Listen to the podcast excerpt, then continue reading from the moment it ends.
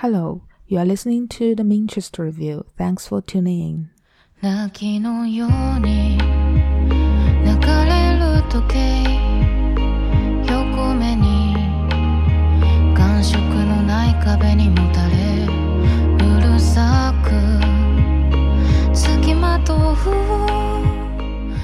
I have just returned from a vacation where I spent uh, some five days in an island and enjoying the sea so much that I really love the sea.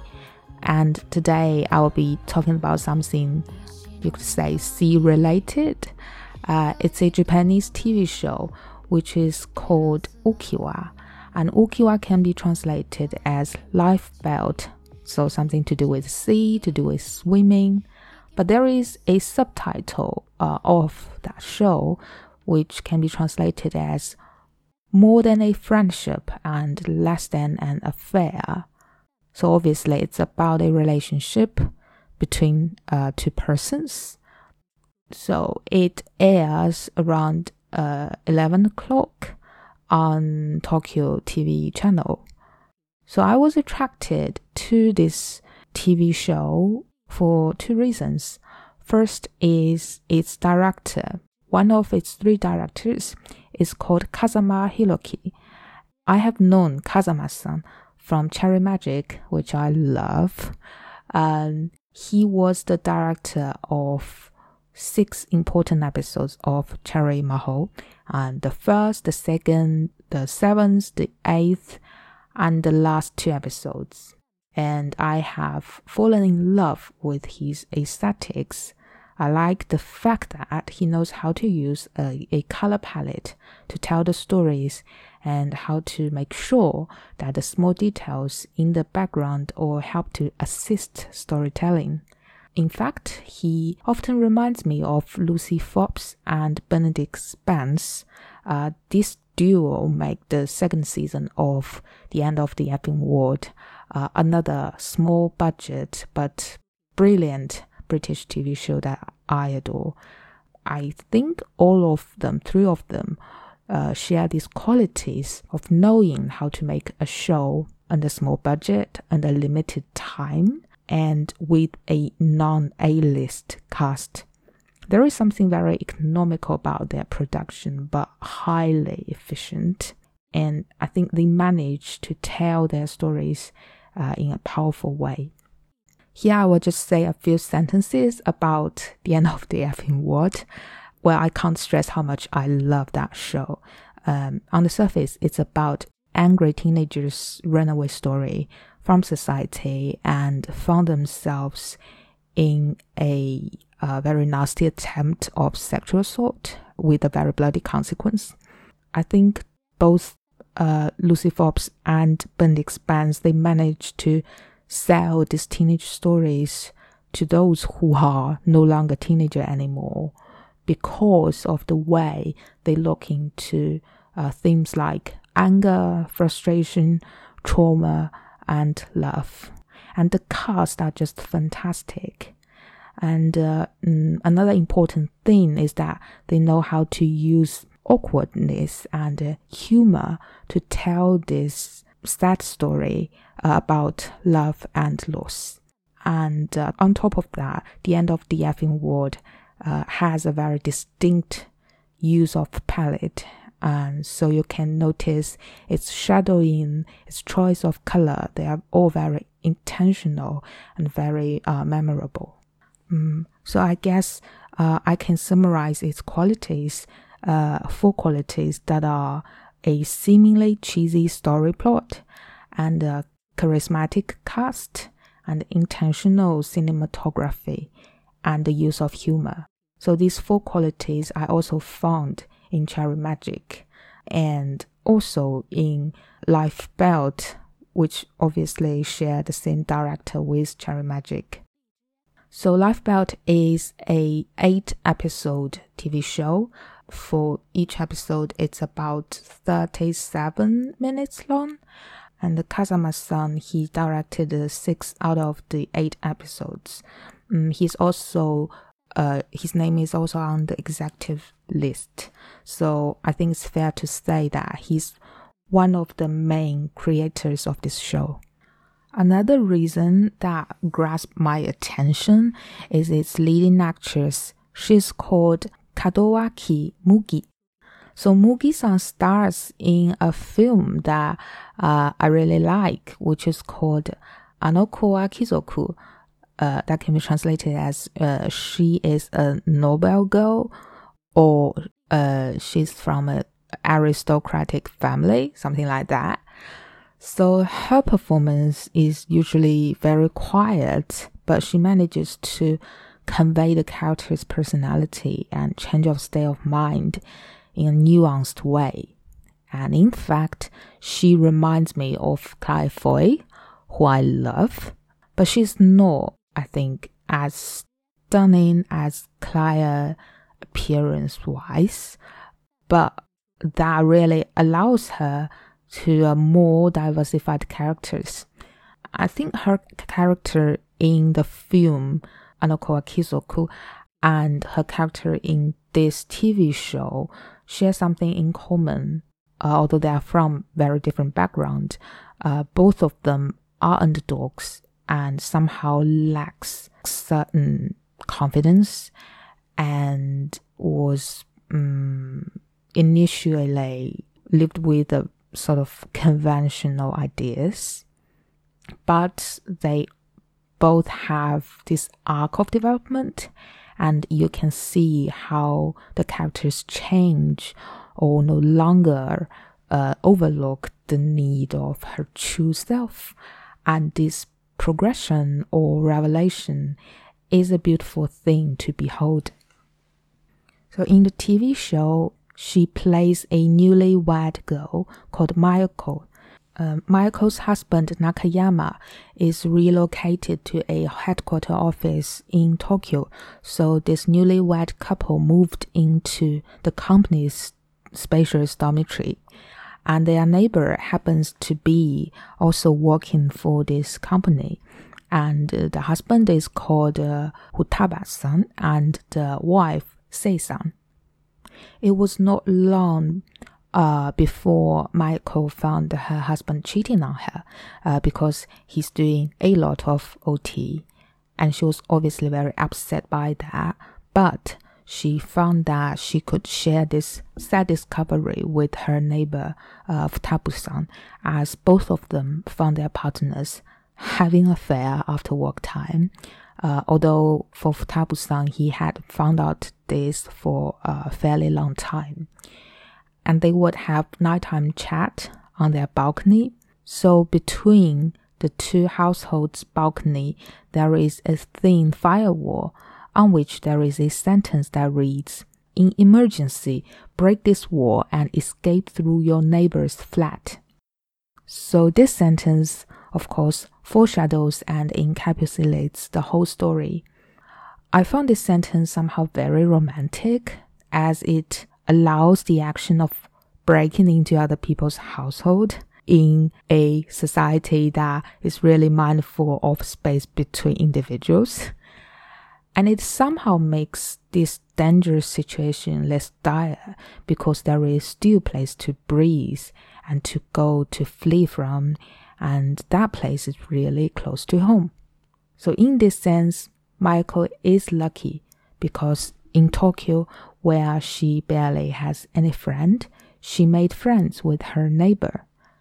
As she is more and more sure of her husband's unfaithfulness, one day she breaks down in front of Futaba-san and uh, Futaba-san let her know that his wife Sei-san is also having a, an affair elsewhere with her portrait teacher.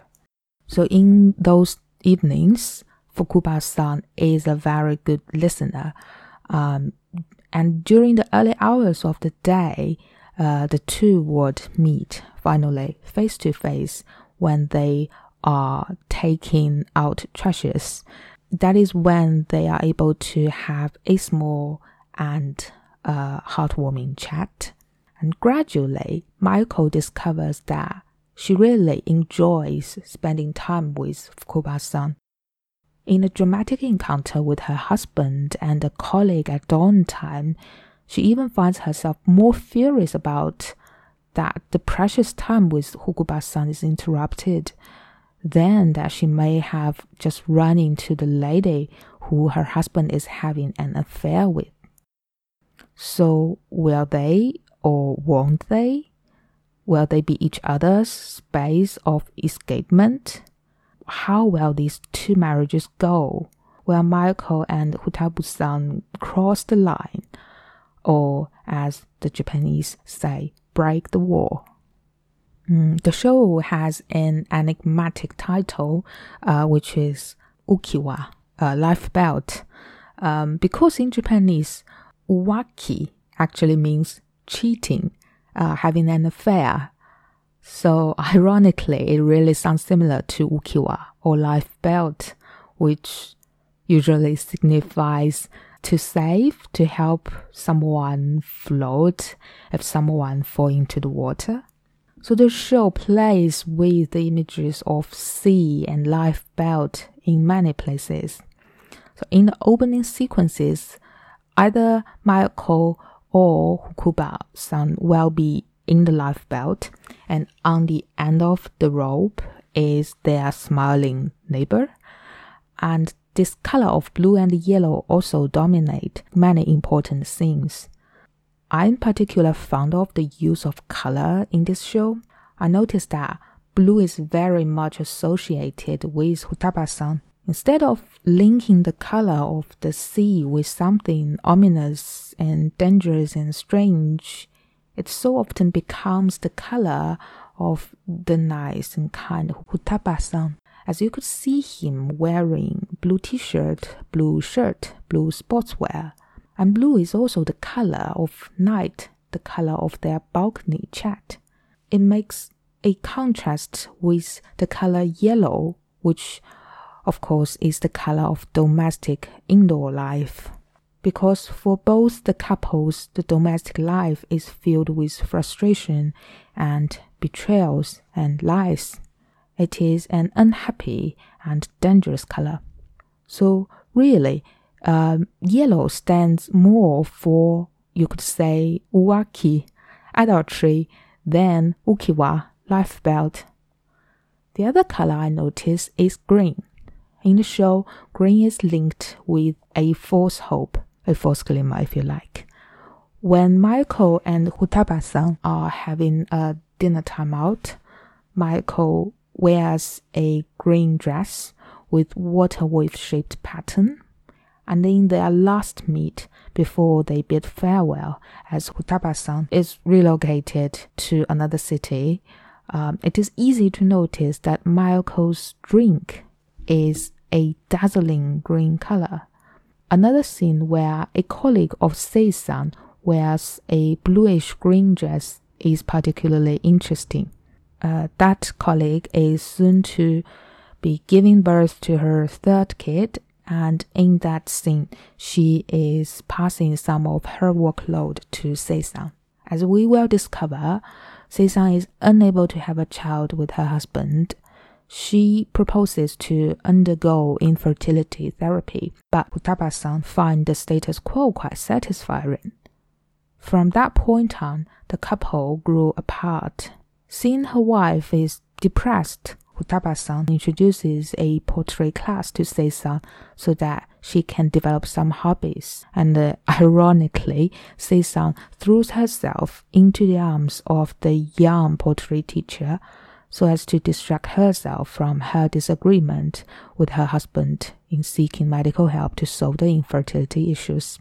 I think it is fair to say that Ukiwa, although it is about couples betraying each other, it, however, is more occupied with a question why you choose to be with your partner or your lover, what keeps you together. It is more interested in finding out what drives people together than what pulls people apart. Although this show in general is low budget and lack of so called actions or strong display of either emotions or rouse, it manages to look at something quite profound. That is, what keeps couple or adulteress together is something more than love or lust. For Sei-san, she admits that she chooses to be with a young pottery teacher because with him she is able to free herself from her domestic frustration for a while. And that that lady who Nakayama's been sleeping with uh, is called uh, Fukuda, and for Fukuda, she needs someone on top of her official boyfriend, who she sees as an asset, or in her own words, a weapon that will consolidate her social standing and help her achieve more professionally and personally. And even for Mayoko, interestingly, her motivation to get married to her husband remained ambiguous. In the flashback scene, she seems to be quite hesitant and withholding when she accepts Nakayama's proposal. I really enjoy this contrast between uh, Ukiwa and Cherry Mahou, in that the two shows approach love and relationship in drastically different ways. For Cherry Mahou, it is unconditional, unrequited love at its best, uh, and it fits into the so-called boy love categories tradition. Um, but for Ukiwa, it looks directly into the heterosexual relationships and reveal how heterosexual couples can choose to be together out of multiple motives that are not necessarily love related. And that is what impresses me the most about this show. In the mid of the show, I actually felt a bit suffocated as it seems like the two couples will stay together no matter what. It seems like both Mayoko and Futaba-san wouldn't do anything transgressive, as many characters in this show has admitted marriage is what it is. It seems to indicate something very you could say oriental, very conventional, and something about self restraint in face of unacceptable passion. So when I see how this story goes, how the couples make different choices of either admitting or denying their unfaithfulness, uh, I am happy to see the different paths the two couples choose to take.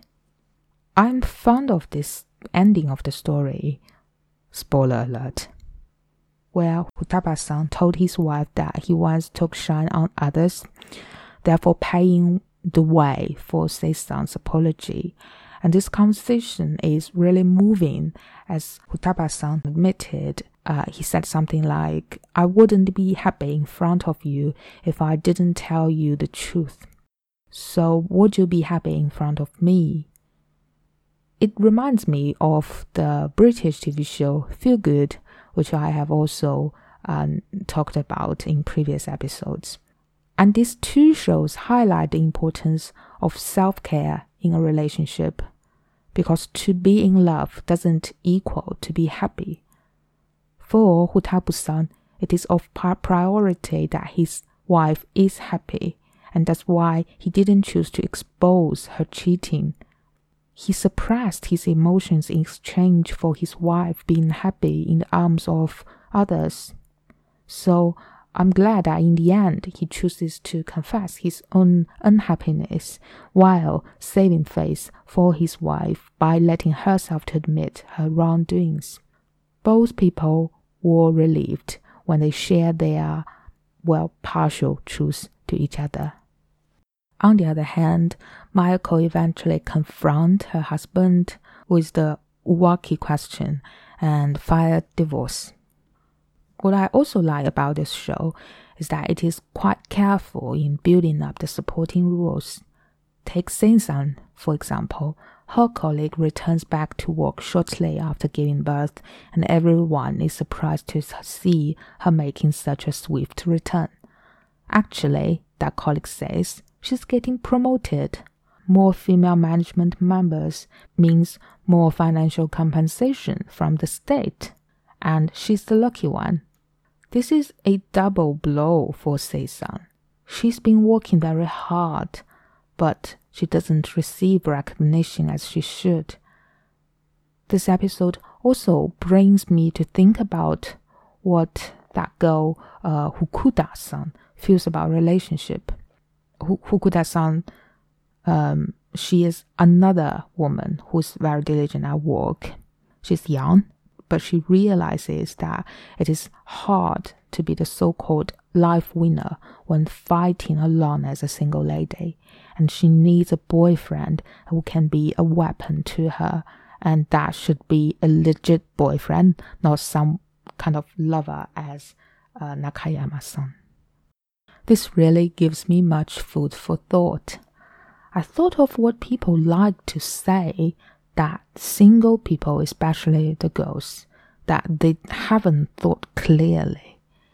And to think clearly is a Chinese way of expression. It has layers of meaning, but at the core, it, it, it just renders a sense of compromise.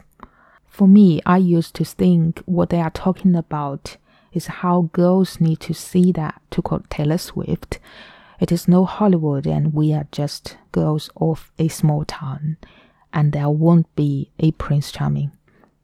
So lower the standard for a partner because, girl, you are not that exceptional yourself. Although I am super self conscious and often struggling with self confidence issues, I'm still very uncomfortable with such preaching and see it as an indication or judgment that I am really not that good and I, and, and I don't deserve better. It feels like a score on your life so far or even your life forwards. And I, for one, am dreadful of this kind of judgment, and I am fearful of how they might be right and how this can actually be an earnest suggestion. But having watched the story of Fukuda-san, I suddenly realized wait, maybe what people are talking about, what girls need to think clearly, is the fact that it is hard to fight on your own, and that's why you need a partner, a weapon, if you may. You need a life belt, and as early as possible, so that you may be saved if you fall into the water. Or not, because life belt doesn't always work. But having a life belt is better than having nothing. I am shocked how so many people would know this so soon in their life. And I'm still struggling to understand this and worried if I understand this too late. Having said this, Ukiwa at its core is about how every past experience is like a life saving experience. For Mayako, Futaba-san comes with a life belt and saves her. It's not an action of saving her for her lifetime forever, but saving her for a short while from drowning in despair and self-loathing. I think Futaba-san has made Mayako to see that she is full of capacity to love, to be passionate, and to take the initiative if it is her heart's calling. She's not inertia, numb, or indifferent as she appears in front of her husband. Through this friendship with Futaba-san, Mayako knows she has strength and bravery and light in her heart, and she can take actions to change her life. And that's what life's belt means to Maiko. The marriage to Nakayama, the friendship to Futaba-san, they are all temporary. They are, as the ending song sings, passing point of life. Life belt is not the key to happiness. Well, it saves us from time to time, no doubt, but eventually it is important to learn to swim and to float ourselves. So, this is today's episode of the Minjust Review. I've been talking about Ukiwa or Life Belt, a Japanese TV show that I really like and I really recommend. 刚刚我讲的这一部呃八集的日剧叫做《救生圈》，友情以上呃不伦未满，或者说是友情以上出轨未满，还是呃风间太树导演执导的一部作品。So I really recommend it. Uh, I hope you can check that out. I'll see you next time. Bye.